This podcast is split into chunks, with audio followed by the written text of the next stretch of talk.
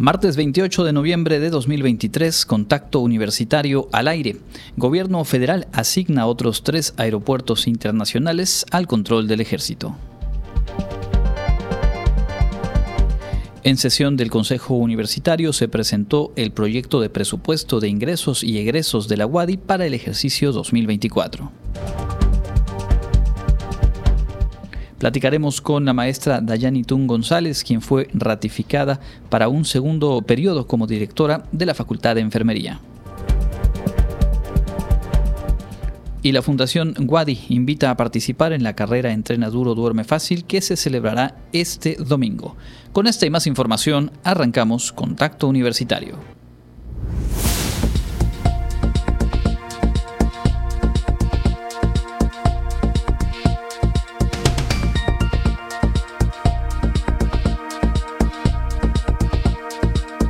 Contacto Universitario. Nuestro punto de encuentro con la información.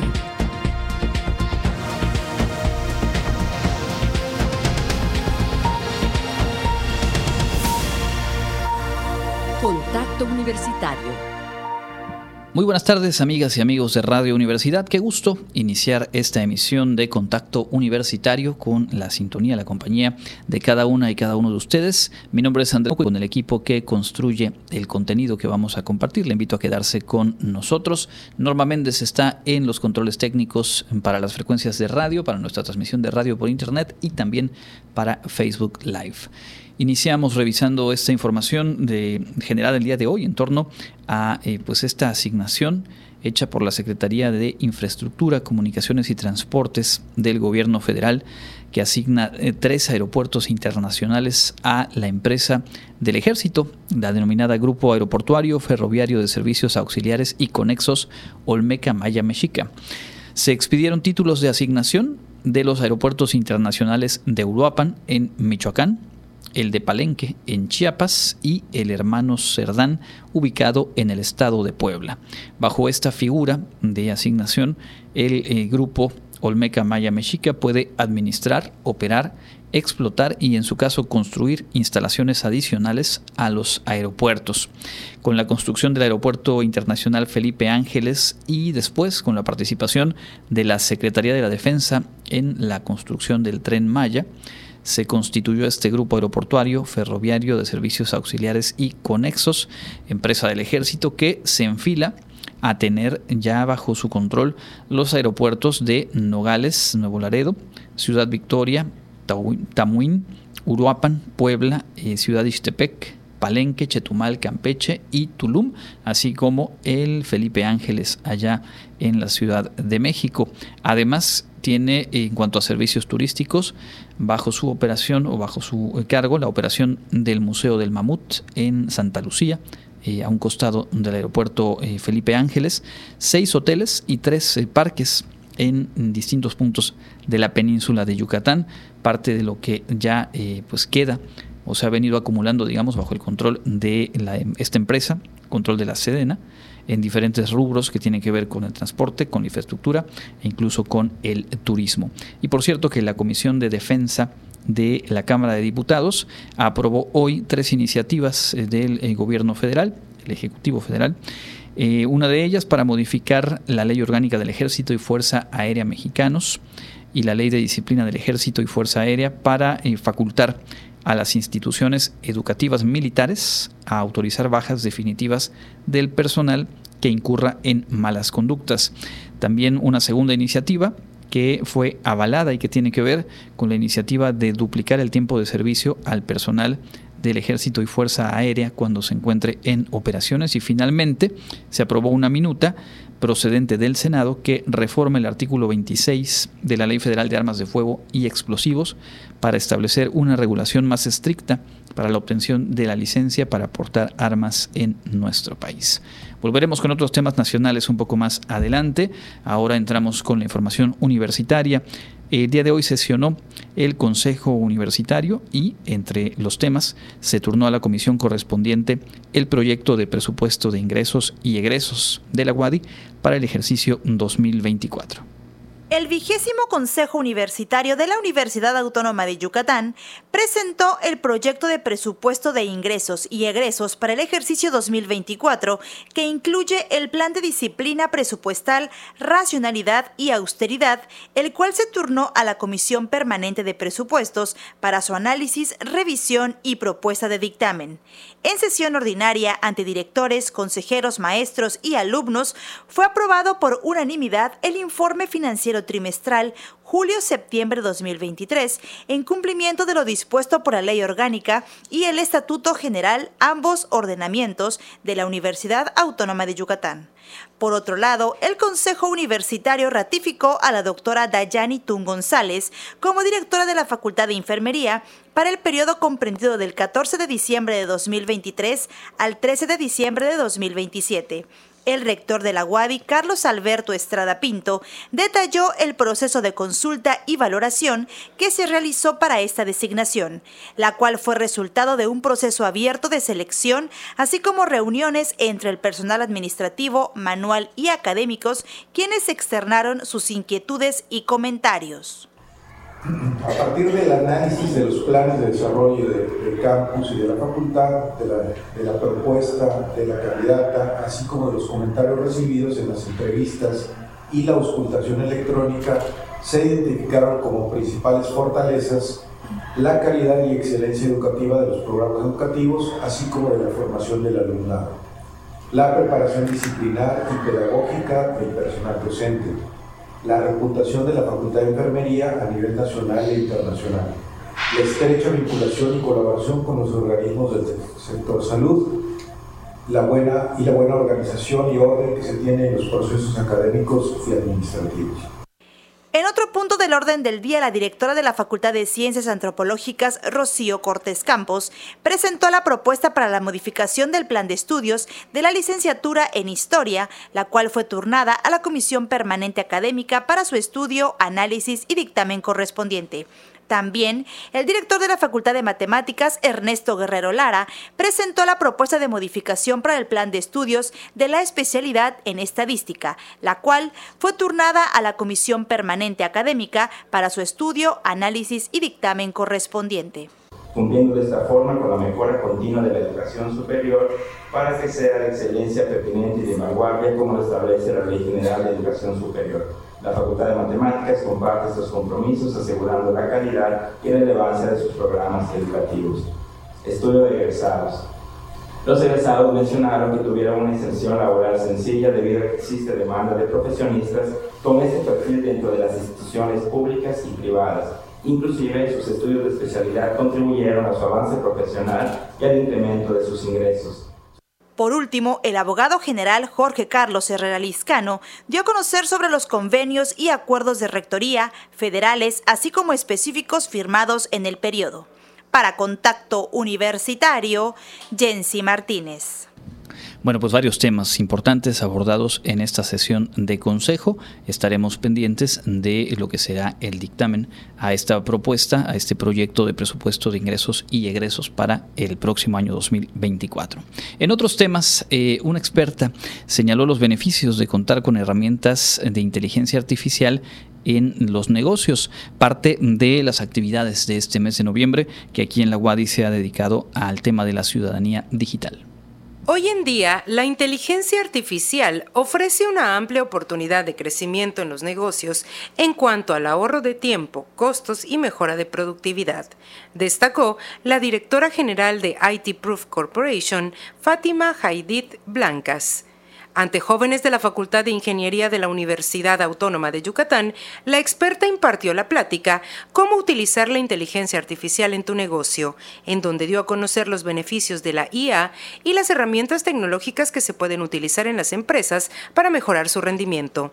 Detalló que la inteligencia artificial ofrece diversas oportunidades de la transformación, como lo son el enriquecimiento de la experiencia en los empleados, reinventa el compromiso con el cliente, transforma los procesos de negocios y duplica la curva de la innovación, por mencionar algunos. Todo lo que está sucediendo alrededor de la inteligencia artificial solamente es eh, la punta del iceberg. Lo que hoy estamos viendo es la punta del iceberg. En realidad ya hay muchos componentes que nosotros estamos utilizando, solamente que en esta época estamos viviendo un boom Ese boom de información de eh, lo que ya se puede hacer se debe a que prácticamente podemos platicar con una inteligencia artificial, como lo haríamos en cualquier lenguaje con cualquier otra persona. Entonces, eso la hace, digamos que en ese sesgo, un poco peligrosa, pero no peligrosa en sí porque la tecnología sea peligrosa, sino porque hay que siempre guardar la conciencia de que estamos con, interactuando con una máquina, no con una persona. Asimismo, recordó cómo ha evolucionado la inteligencia artificial, ya que en 1956 nace el campo de las ciencias de la computación que buscaba crear máquinas inteligentes que pudieran replicar o superar la inteligencia humana. En el año 1997 aparece el Machine Learning, un subconjunto de la inteligencia artificial que permite a las máquinas aprender de los datos existentes y mejorar esos datos para tomar decisiones o predicciones en 2012 llega el Deep Learning, una técnica de aprendizaje automático en la que se utilizan capas de redes neuronales para procesar datos y tomar decisiones. Finalmente, en el 2021 surge la IA generativa, la cual crea nuevos contenidos escritos, visuales y auditivos a partir de indicaciones o datos existentes. Para Contacto Universitario, Clarisa Carrillo. Bueno, pues ahí está. Y en otro de los eh, eventos en torno a ciudadanía digital se intercambiaron experiencias respecto a las estrategias implementadas en particular en el estado de Aguascalientes en beneficio de la sociedad. Como parte de las actividades por el mes de la ciudadanía digital, expertos participaron en la mesa panel Retos de la ciudadanía digital para los gobiernos, donde platicaron de los proyectos que han realizado en sus respectivos estados. En este evento que se realizó de manera virtual, María Fernanda Martínez, directora general de innovación en Aguascalientes, compartió los retos al momento de implementar estrategias y los beneficios que representan realizar cualquier tipo de programa.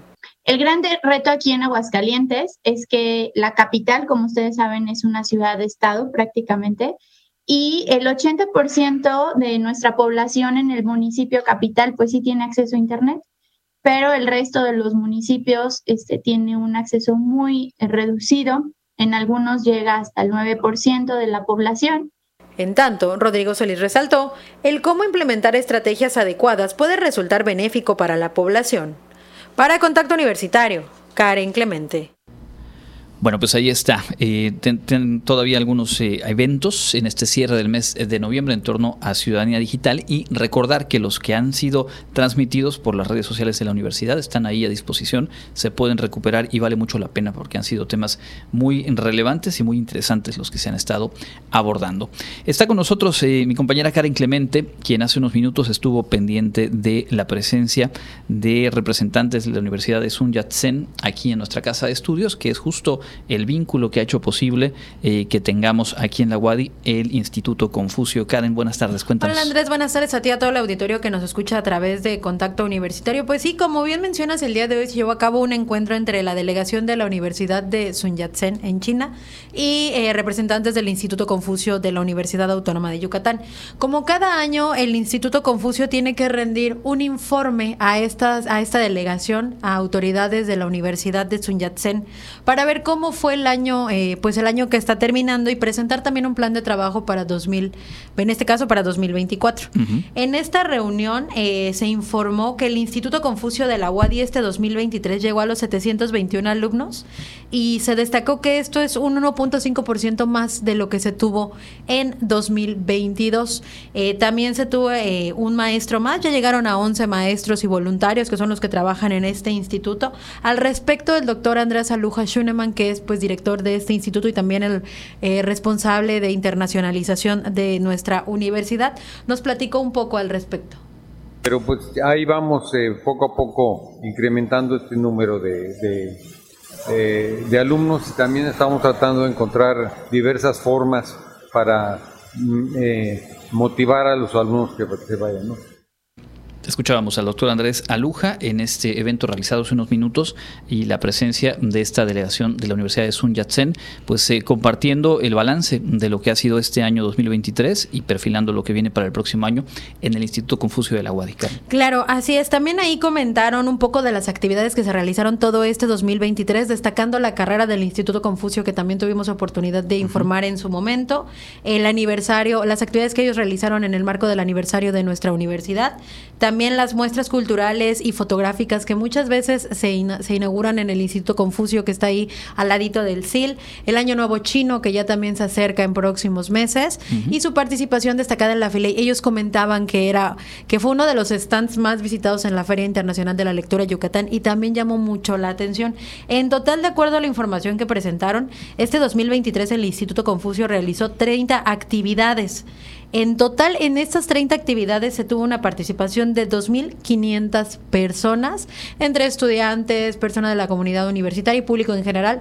Sabemos, Andrés, que los, los eventos organizados por el Instituto Confucio llaman muchísimo la atención, especialmente los del Año Nuevo Chino que se realizan regularmente aquí en el Centro Cultural, donde hay varias muestras y actividades para toda la familia. Vamos a escuchar al, al doctor Andrés Aluja. No, pues eh, afortunadamente todos muy positivos, no están contentos con el trabajo que hemos hecho y las actividades que podemos llevar eh, a cabo para, para mejorar en, un futuro, ¿no? Y bueno, ya eh, esa, esa reunión la hacemos en forma anual, donde se presentan las actividades de, del año, de este año, y también presentamos las propuestas para el próximo año. Entonces, se presentaron actividades, ¿no? Para pues ahí está, es muy interesante ver cómo a lo largo del tiempo, me parece que son 15 años de, trabajo ya del Instituto Confucio aquí en la UADI, pues se va consolidando, obviamente la contingencia sanitaria, eh, pues por ahí un poco interrumpe eh, eh, la inercia, pero ya en estos últimos dos años se va recuperando la matrícula y hay la posibilidad de volver a encontrarse, de innovar con actividades, como bien decías, y tener mucho más contacto con la sociedad. Claro, de hecho, uno de los comentarios de esta delegación de la Universidad de Sun Yat-sen fue que el Instituto Confucio ha sabido sobreponerse a toda esta actividad que genera la pandemia, de frenar, de frenar valga la redundancia, frenar actividades, de pasar todo en línea. Eh, también comentaban que si bien sí hubo una reducción en la cantidad de alumnos, se han recuperado eh, bien de todo esto. Ahí también el rector, pues bueno, agradeció a esta comitiva que sigan teniendo la confianza para apoyar justamente este instituto y que de manera conjunta se sigan generando actividades para que, pues bueno, se siga mostrando, además de esta, de este tema de promover la, la, el idioma, pues se promueva la cultura y además buscar nuevas alternativas. En este sentido, el doctor Andrés Aluja comentaba que para este 2024, además de lo que ya se conoce como las actividades en Filey, el Año Nuevo Chino, la carrera, tienen nuevos proyectos. En esta ocasión se busca considerar a la, Universidad de los Mayores, otro programa de la universidad, y traer también a algunos ponentes de China para distintas actividades, para que compartan con los con los estudiantes del Instituto Confucio y con la comunidad universitaria en general. Magnífico. Hace no mucho estuvieron presentes eh, al menos dos o tres escritores eh, chinos y tuvieron un encuentro en la Facultad de Ciencias Antropológicas con estudiantes de literatura latinoamericana. Creo que es un poco el tipo de experiencias, el tipo de intercambios que se pueden eh, fortalecer y que estaremos pendientes a lo largo del próximo año. ¿Algo más que quieras agregar, Karen? Pues nada más comentaron finalmente que el próximo año se cumplen 100 años de la Universidad de Sun Yat-sen, entonces también van a buscar la forma de que la universidad colabore en las actividades que están planeando. Correcto. Y por cierto, también mencionarle al público, lo hemos hecho ya puntualmente, ya está disponible la convocatoria para los próximos cursos o los cursos del próximo semestre en el Instituto Confucio. Se puede ir revisando. Vendrá ya en el mes de diciembre la apertura para el registro, pero pues ahí está ya disponible en la página web y en las redes sociales del Instituto Confucio. Muchísimas gracias, Al contrario, hasta luego. Vamos a completar este bloque de información universitaria con eh, algo que también tiene que ver con la vinculación de la UADI, pero en este caso con el sector empresarial aquí en nuestro estado y en nuestra región. La Facultad de Contaduría y Administración de la UADI, en coordinación con el grupo Iguana 70, llevó a cabo un evento de vinculación estratégica entre estudiantes emprendedores del plantel y representantes del sector empresarial local. En las instalaciones de la facultad en el campus de Ciencias Sociales, Económico-Administrativas y Humanidades, se reunieron 30 emprendedores conformados en 8 equipos, junto a 30 representantes de negocios destacados. Esto con el fin de intercambiar experiencias y crear nuevas conexiones mediante networking empresarial, organizado con el objeto de crear y fortalecer la relación entre la academia y el sector productivo de la región. Esto formó parte de las actividades de la segunda Semana Emprendedora FECA 2023, que incluyó un concurso de ideas de negocio, exposición y comercialización de productos y servicios, así como conferencias y charlas, entre otros todas ellas con la visión de la facultad de ser un semillero de líderes empresariales capaces de enfrentar los desafíos del mundo actual en la materia. Los jóvenes emprendedores tuvieron la oportunidad de presentar a los empresarios sus productos e ideas de negocio, en los que se ve reflejado los conocimientos adquiridos durante su carrera profesional. De manera recíproca, los representantes de la iniciativa privada compartieron sus historias de éxito, desafíos superados y consejos prácticos para el éxito en este sector. Con información de Jade Sánchez para Contacto Universitario, Karen Clemente.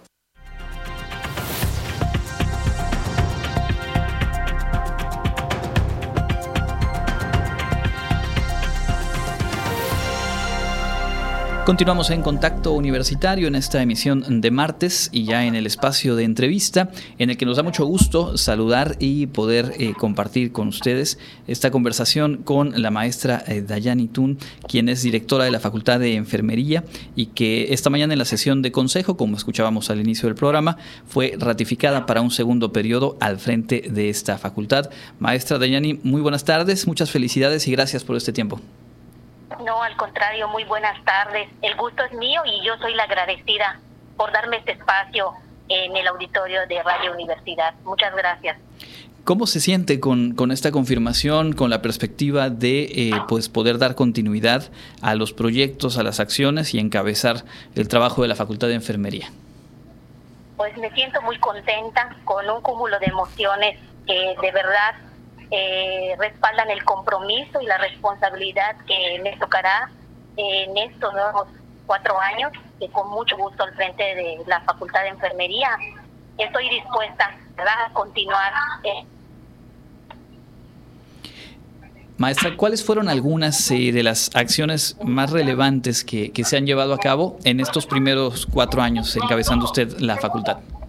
Claro que sí, voy a resumirlas porque la verdad que son muchísimas cosas que se pudieron trabajar. Principalmente inicié mi periodo de gestión y a tres meses de iniciarlo, pues vino la lamentable pandemia que todos sabemos. Cierto. Y entonces un reto importante fue todos los cambios que tuvieron que sufrir, en este caso la docencia, el cambiar todos los grupos de la presencialidad a la virtualidad, lo que conllevó la habilitación de los docentes, ahora sí que la resistencia un poco al inicio por parte de los estudiantes, pero creo que todos con el esfuerzo de los profesores, el personal manual, el personal administrativo y desde luego nuestras autoridades institucionales se pudo lograr que nada se viera coartado, al contrario, muchísimo más compromiso tuvimos para que la docencia se llevara en tiempo y forma y que los estudiantes no se vieran afectados.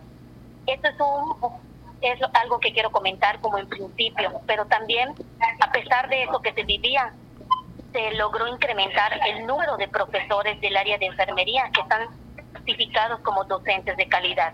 Esa es una evaluación que se vive cada tres años y pudimos lograr que los profesores pues aumentaran en cuanto al número de, de profesores que tenían esta evaluación o que contaban con esta certificación. Por otro lado, más adelante se trabajó en la acreditación de la licenciatura en enfermería, ya, este, en su reacreditación nacional y por primera vez su acreditación internacional. Asimismo, el que la especialidad en terapia intensiva de nueva cuenta renovara su, este, reconocimiento ante el CONACYT y lo que es este, el Sistema Nacional de Posgrado.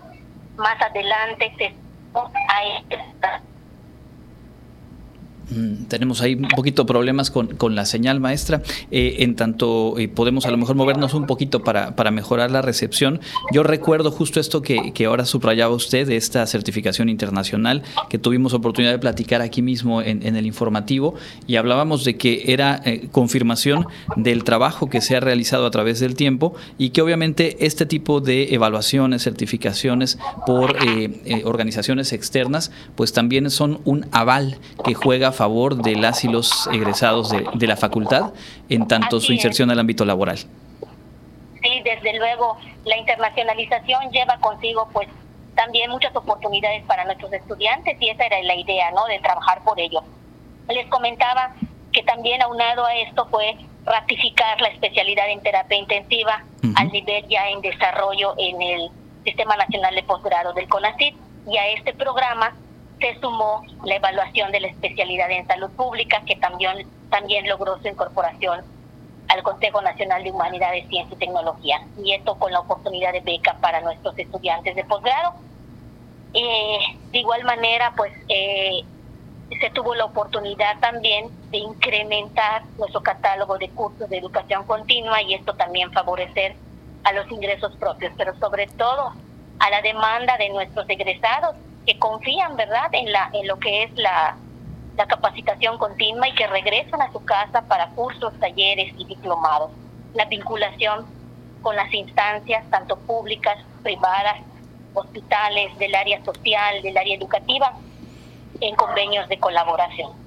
También tuvimos la oportunidad de concursar y ahora presidir la Asociación de Facultades y Escuelas de Enfermería de la región sureste y esto fue como un referente de todo el trabajo que ha hecho la Facultad de Enfermería de la Universidad Autónoma de Yucatán para que las universidades y escuelas que impartan enfermería en lo que es el sudeste tuvieran a bien pues darme esta oportunidad y en la cual estamos trabajando también día con día.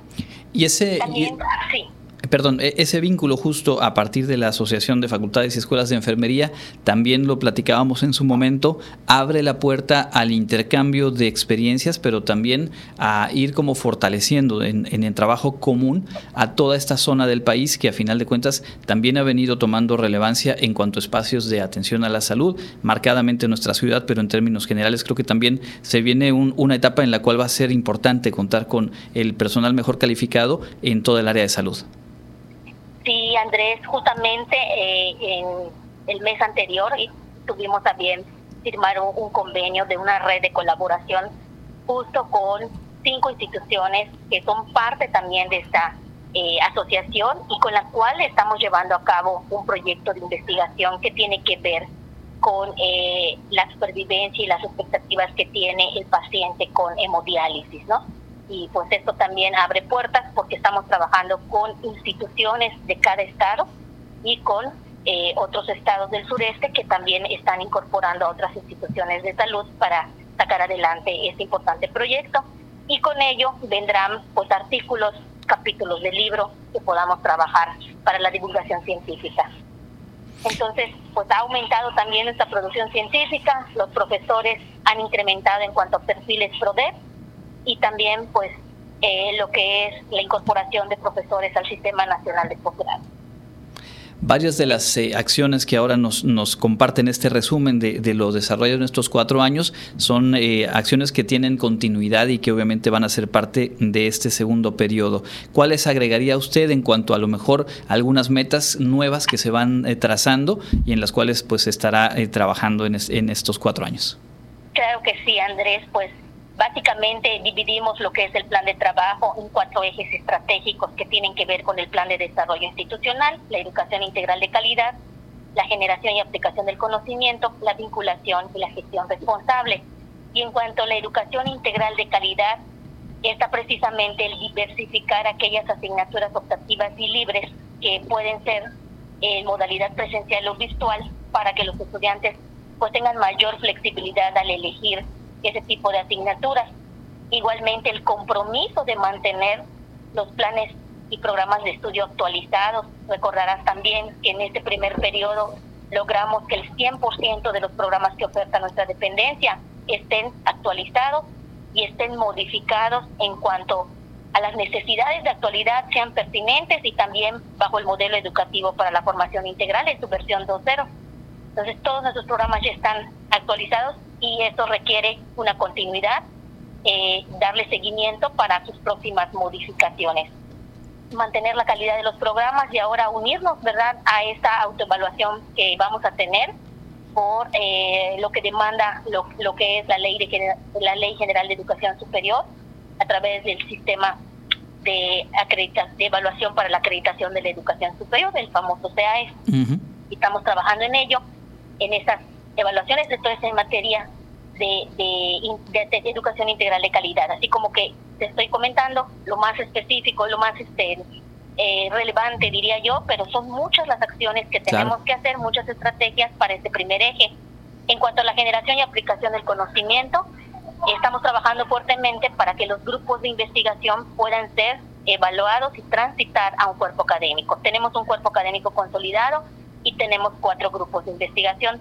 La intención es que dos de estos cuatro grupos de investigación ya puedan pasar a ser cuerpo académico. Y esto implica apoyar a los profesores a mantener su perfil PRODEP, a mantener su SNI, el equilibrio de cargas académicas, que les permita también la producción científica, lo que es su educación continua, la capacitación en proyectos o en cursos de educación del área pedagógica, del área disciplinar y también en investigación.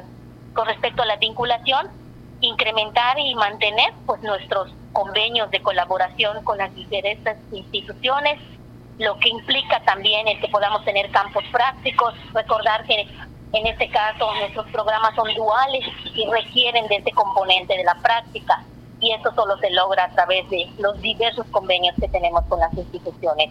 Al igual que incrementar nuestra oferta de cursos de educación continua, difundirlos en otros medios quizá que nos permitan tener mayor número de estudiantes.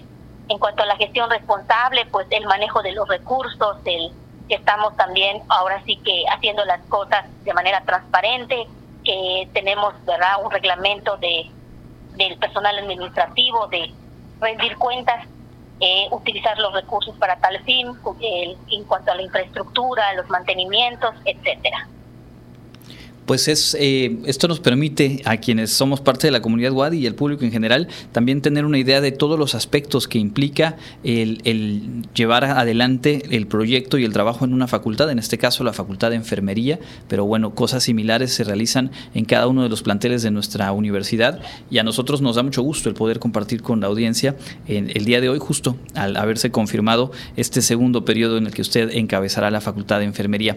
A reserva de que sigamos platicando y compartamos más detalles de, estas acciones. ¿Algo más que usted quisiera agregar, maestra? Agradecimiento, primero que nada, a ustedes por el espacio, a mi comunidad universitaria, que de verdad fue un proceso tan bonito, el cual he disfrutado tanto porque conté con la confianza y sobre todo con el respaldo de mi comunidad. Y eso de verdad que me lo llevo de verdad para siempre, lo recordaré siempre me sentí muy contenta de presentar esta nueva propuesta de plan de trabajo, pero sobre todo de tener el apoyo de toda mi comunidad. Y te estoy hablando de los estudiantes, de los profesores, del personal administrativo, del personal manual. Y bueno, pues a mi universidad, que yo soy orgullosamente Wadi y que he aprendido mucho en estos cuatro años y estoy de verdad agradecida de tener la oportunidad de seguir incrementando experiencias y que esto también me fortalece no solo como profesional, sino también como persona. Pues todo el éxito para usted, para el equipo que la acompaña y en general para la comunidad de la Facultad de Enfermería. Seguiremos en contacto con usted, maestra. Muchísimas gracias, Andrés, y quedan todos invitados, ¿verdad?, a la toma de protesta el próximo 14 de diciembre a las 10 de la mañana. 14 de diciembre. Muy bien, pues ahí estaremos acompañándoles. Muchísimas gracias y éxito. Es la maestra Dayani Tun González, directora de la Facultad de Enfermería, ratificada para un segundo periodo. Vamos a hacer una pausa, tenemos más información al volver.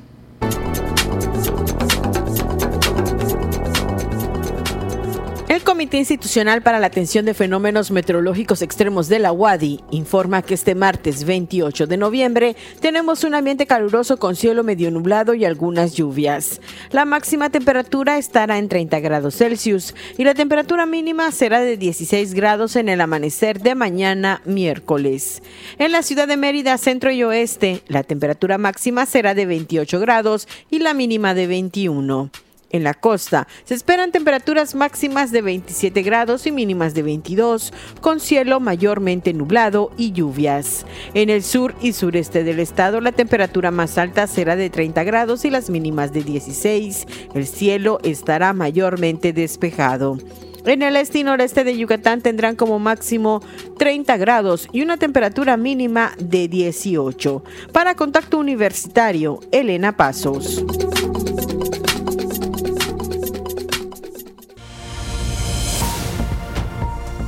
Contacto Universitario, nuestro servicio informativo en radio.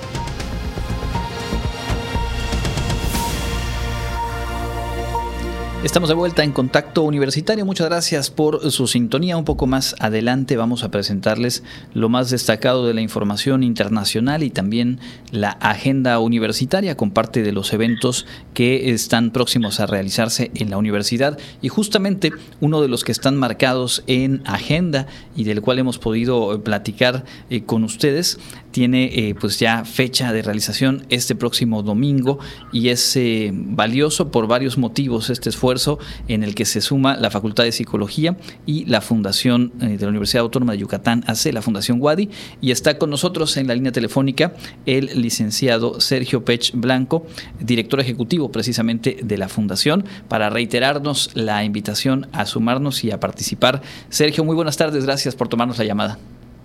Muy buenas tardes, Andrés. Muchas gracias a ti y a todos quienes nos escuchan. Gracias por el espacio. Bueno, pues eh, llega ya la fecha este domingo, la carrera entrena duro, duerme fácil. reiteremos por favor algunos de los detalles y luego vamos también con este tema de una promoción interesante que han ustedes eh, lanzado en redes sociales. Claro que sí, claro que sí Andrés. Pues mira, como tú comentabas, esta tercera edición de la carrera Entrena duro, duerme fácil que en esta edición cuenta con dos modalidades, carrera de 5 kilómetros y también caminata participativa de 3 kilómetros. En la carrera de 5 kilómetros pues vamos a contar con las ramas ya conocidas de, categoría libre, su máster, máster, veteranos, tanto varonil como femenil, y también con categorías especiales como son estudiante WADI, trabajador WADI. Entonces estas son las categorías que vamos a estar teniendo en esta carrera de 5 kilómetros. Comentarte también que en todas las categorías y las ramas eh, eh, de esta carrera contaremos con premiación para los tres primeros lugares de cada categoría. Y, por ejemplo, déjame decirte, el primer lugar serán 700 pesos, el segundo lugar 500 pesos, el tercer lugar eh, 300 pesos. Entonces, también es otro estímulo para que puedan también participar en la carrera de 5 kilómetros y la caminata participativa de 3 kilómetros para que toda la familia también pueda participar. Y algo muy característico, Andrés, de esta carrera es que ah, esta carrera reúne a la comunidad universitaria para que también puedan participar en pijamas. Correr en pijamas, caminar en pijamas. Así es, así es. Pueden también correr en pijamas, digo, a lo mejor hay corredores que sí se animan a poder hacerlo en pijama, pero eh, más que nada pues la caminata, ¿no? Y también vamos a dar algunos premios de nuestros patrocinadores para las mejores pijamas que se presenten en el día del evento y que pues hayan participado también en la caminata o en la carrera. Así que eh, por este medio invitar a toda la, la comunidad universitaria ¿no? a este evento. Correcto. La, eh, la, invitación está abierta, hemos platicado de ella eh, con oportunidad y estamos, digamos, en la recta final del registro para que todas y todos eh, puedan sumarse y participar. ¿Cuáles son las opciones, a lo mejor presencial o a través de plataforma, para poder registrarse y ser parte de este evento? Claro que sí, comentarte. La inscripción tiene un costo de 280 pesos, pero para nuestros estudiantes y empleados WADI, está a 250 pesos. La carrera y el kit incluye a la playera conmemorativa, el dorsal para, para la competencia, todo lo que será la hidratación, también habrá hay algunos detalles de nuestros patrocinadores en cuanto a la alimentación, también asistencia médica, de ser necesaria también el día del evento, y eso es lo que incluye la, la inscripción a la carrera. ¿Qué opciones tenemos para poder registrarnos? Eh, puede ser directamente en la página www.cronometraje.com. Ahí pueden hacer todo el proceso de registro, de pago en línea, inclusive ahí por un costo adicional, inclusive pueden personalizar sus playeras, que se les envía a domicilio también eh, para que puedan participar, puedan recibir su kit en su casa, o también pueden inscribirse directamente en la Facultad de Psicología de la UADI en nuestras oficinas de Fundación Wadi en calle 76 por 41 y 43 y pues la facultad pues que está en el campus de Ciencias Sociales de la Wadi. O también pueden inscribirse en tiendas Espiro. Ahí también en todas las tiendas Espiro pueden inscribirse para, para esta carrera y comentarte también que la entrega de kits va a ser jueves y viernes, este jueves y viernes, jueves 30 y viernes primero, en horario de 9 a 4 en las oficinas de Fundación Wadi y el sábado tendrán un último chance para poder ir por su kit de 9 de la mañana a 1 de la tarde también en nuestras oficinas de Fundación Wadi. Así que pues hay varias opciones para poder para poder inscribirse. Correcto. La Fundación Wadi, que está ubicada en la ex Facultad de Ciencias Antropológicas, ahí en la calle 76 por 41 y 43, ¿es correcto? Correcto, por cerca de 41 y 43. Para quienes ubiquen mejor el servicio médico de Wadi, a la vueltecita. Exactamente. Correcto, pues eh, a tiempo todavía, aunque ya hay que apresurarse para registrarse, participar este domingo en esta carrera. Y antes de concluir la llamada, vale la pena eh, pedirte que nos compartas un poco. Hemos visto a través de las redes sociales que han estado realizando eh, algunas visitas a planteles universitarios en el boteo para la Fundación Wadi y el llamado obviamente para que quienes nos escuchan, sean o no parte de la comunidad Wadi, puedan también sumarse y aportar a este esfuerzo de la Fundación. Claro que sí, la semana pasada estuvimos cerrando eh, las visitas a planteles, pero este mes muy posiblemente estaremos en, eh, a lo mejor en la bicirruta, en lugares donde, donde podamos estar también. Así que también en este día eh, domingo vamos a estar también en el campus haciendo un poquito de, de, esta actividad del boteo que es muy importante y agradecer a todos los planteles, de verdad que fue un tiempo de muchísimo apoyo a la fundación de verdad, eh, ahora sí que pues rompimos la meta que teníamos establecida y pues de verdad agradecer todo por todo el apoyo que la comunidad universitaria da a nuestra fundación. Y bueno comentarte de la promoción que tenemos para esta carrera eh, ahora sí que pues con el propósito de que no solamente sea un llamado a los egresados o comunidad de la Facultad de Psicología, sino que toda la comunidad Wadi. Esta es una, esta es una actividad en la que queremos que todos participen, tanto comunidad Wadi como el público en general, los corredores mismos que puedan animarse a participar. Tenemos una promoción de 5 por 4. Eh, Al inscribirse cuatro personas eh, a la carrera, ahora sí que pueden registrar hasta 5 personas. Entonces, pues es una inscripción gratis también, por decirlo así y también comentarte que pueden escribirnos también en, nuestras redes sociales porque también eh, a, lo mejor habrá personas que, que, eh, no, no, deseen apoyar a un deportista de la misma guardia que pueda participar, también pueden acercarse a nosotros en nuestras redes sociales. De hecho ya se está eh, fomentando en las carreras de, de la universidad esto, que las personas que deseen apoyar a un deportista de la misma facultad o de la misma universidad para que puedan participar en este evento, pues también contamos con, es, con esa opción, o sea, realmente, realmente pues para poder apoyar el talento universitario también. Entonces, 5 por 4 la promoción, ah, ahora sí que pues hay que aprovechar para que puedan el grupo, con su familia, con sus amigos, puedan participar. Muy bien, pues todos los detalles en las redes sociales de Fundación Wadi, en la página de la propia fundación y nosotros, eh, como siempre, muy agradecidos de contar con eh, tu, tu, apoyo para tener los detalles y compartirlos a la audiencia de Radio Universidad. Al contrario, agradecerte a ti Andrés, a Radio Universidad y agradecerte a todos quienes nos escuchan. De verdad, muchas gracias por el apoyo, como siempre, a nuestra fundación. Muy bien, es este domingo en el campus de Ciencias Sociales y la posibilidad de ir en pijamas vale mucho la pena aprovechar esta promoción y hemos platicado con el licenciado Sergio Pech Blanco, director ejecutivo de la Fundación Wadi. Vamos a escuchar a continuación lo más destacado de la información nacional. Continuamos aquí en Contacto Universitario.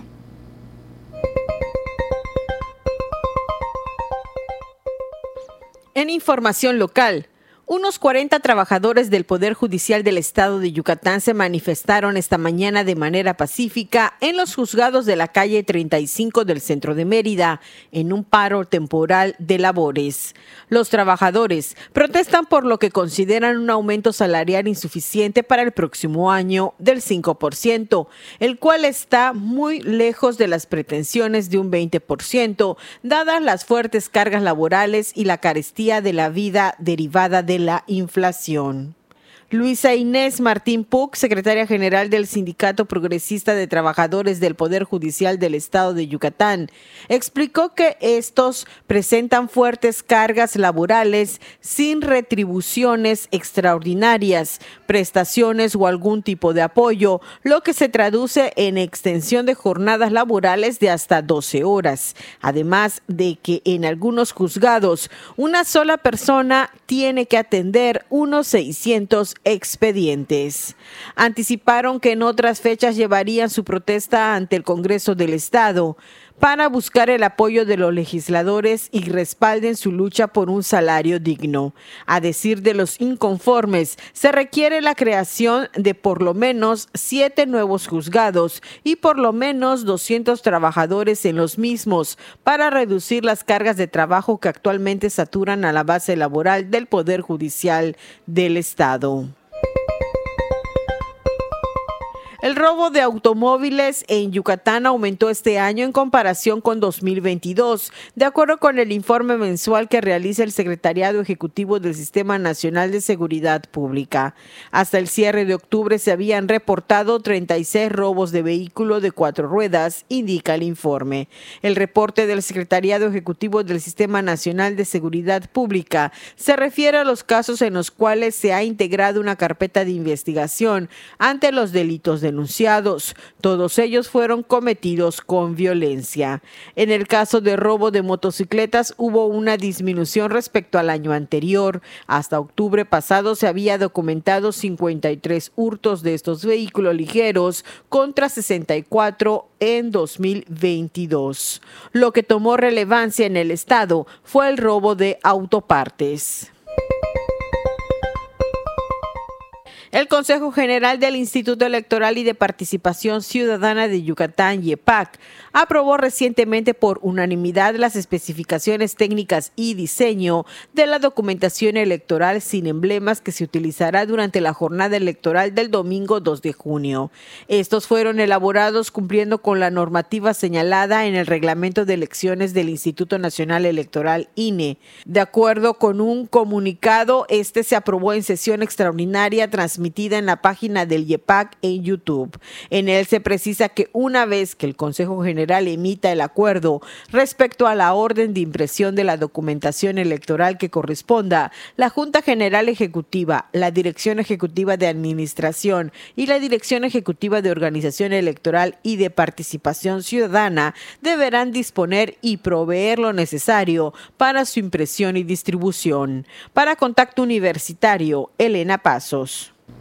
Volviendo a la información nacional, le comento que en la Gaceta del Senado de la República se publicó hoy martes el dictamen que avala la idoneidad de la terna conformada por Berta María Alcalde Luján, Lenia Batres Guadarrama y María Estela Ríos González, quienes fueron eh, propuestas por el presidente de la República para que entre ellas se elija a quien ocupe el cargo de ministra de la Suprema Corte de Justicia de la Nación que dejó vacante Arturo Saldívar.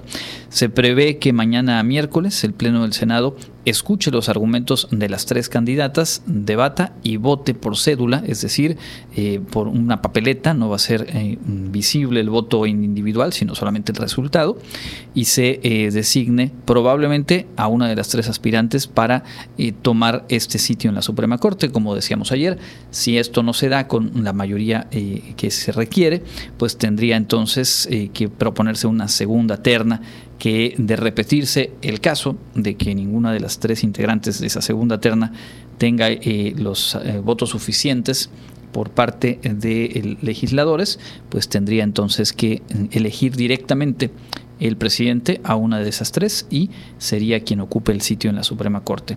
Mañana pues se irá desahogando esta primera fase eh, con la terna eh, original, digamos, la que propuso en este primer momento el titular del Ejecutivo. Y por cierto, también en temas legislativos, la Comisión de Gobernación en la Cámara de Diputados aprobó el decreto de extinción de la agencia de noticias del Estado mexicano, Notimex, esto que fue enviado por el gobierno eh, federal y que establece la forma en que se liquidará a los trabajadores que han estado en paro sin eh, que se hicieran en el, en el proceso legislativo modificaciones a lo planteado.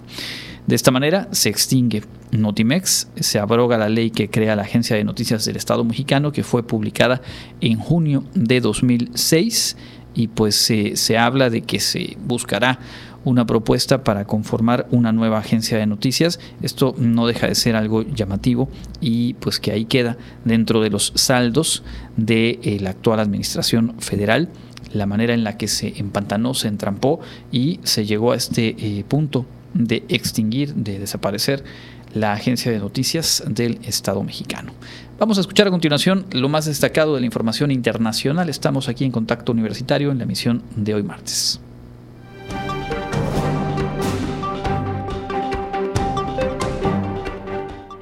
El ámbito internacional, el presidente colombiano Gustavo Petro denunció que nuevamente ha recibido presuntas amenazas de muerte a través de WhatsApp, por lo que le pidió a la Fiscalía investigar a los autores. En los mensajes a los que hace referencia el presidente Petro, se escuchan audios como que hay que bajarlo, a las buenas o a las malas, o a este tipo no lo dejan terminar el gobierno, sea porque le den en la cabeza o sea porque lo bajen de allá, según publican medios locales. Al parecer, cuando se utiliza la expresión este tipo, se estaría haciendo referencia al presidente Petro.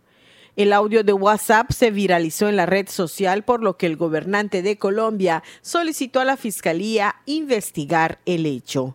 Petro ha denunciado varias veces amenazas de muerte, una de ellas de la banda criminal La Cordillera, que supuestamente pretendía asesinarlo en el eje cafetero en 2022, cuando era candidato presidencial. Al respecto, la Fiscalía colombiana informó que la investigación estaba en indagación.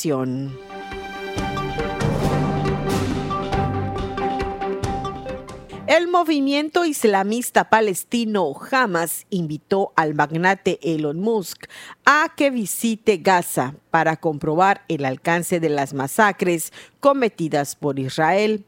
Esto un día después de que el multimillonario estuviera en una de las comunidades israelíes atacadas por el grupo a comienzos de octubre. Extendemos una invitación al señor Elon Musk, que visitó a la ocupación antes, pero que ahora visite la franja de Gaza para ver el alcance de las masacres y crímenes cometidos contra nuestra gente, adhiriéndose a estándares de objetividad, dijo el líder de Hamas, Osama Hamdam, en rueda de prensa en el Líbano.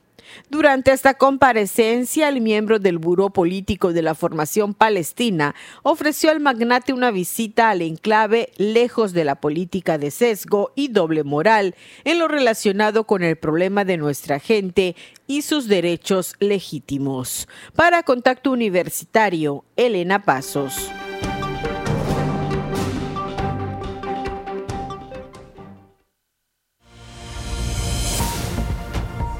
No pierdas contacto. Te esperamos de lunes a viernes a las 8 y 14 horas, sábados a las 8.30.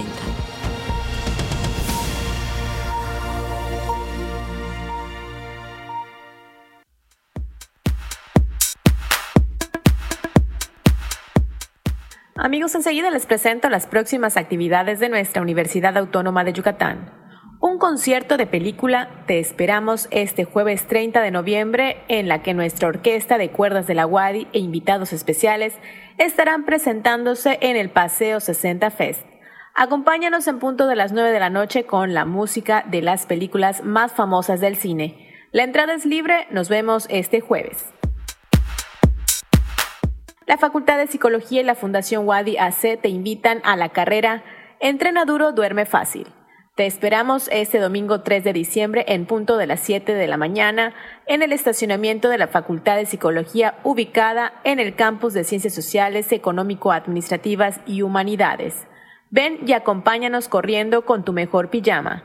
Más información en la página de Facebook Fundación Wadi AC. Les invitamos a participar en el foro Hablando del manejo de mis emociones, espacio de diálogo y reflexión sobre el manejo de emociones y sentimientos en el estudiantado a partir de la experiencia de la asignatura libre manejo de emociones y sentimientos, así como realizar un acto conmemorativo como cierre del curso para la promoción del autocuidado de la salud mental en la comunidad universitaria. La cita es el viernes 8 de diciembre a las 10 de la mañana en el auditorio de la Facultad de Contaduría y Administración. Si requieres más información, escribe a estar.bien.correo.wadi.mx. Asiste a la reunión informativa del grupo terapéutico dirigido a hombres universitarios del campus de Ciencias Sociales, Económico, Administrativas y Humanidades de la UADI que hayan sido generadores de violencia de género. La cita es el viernes 1 de diciembre a las 14 horas en la Facultad de Psicología, Sala 18, planta baja. Esto ha sido lo más relevante de la agenda universitaria. Mi nombre es Fabiola Herrera Contreras, Comunicación Digital, Audiovisual e Identidad. Bueno, y con esta información llegamos al cierre de la emisión de hoy. Le agradezco mucho haber estado en sintonía. Agradezco también a Norma Méndez en los controles técnicos. Y les recuerdo, tenemos emisión matutina mañana en punto de las 8 horas. Y aquí estaremos de vuelta a las 2 de la tarde con todo lo importante que se genere en las próximas horas. Mi nombre es Andrés Tinoco. Gracias por su sintonía. Los dejo con la programación de Inmortales de la Música. Contacto Universitario nuestro punto de encuentro con la información. Una producción de la Coordinación de Comunicación Institucional de la Universidad Autónoma de Yucatán.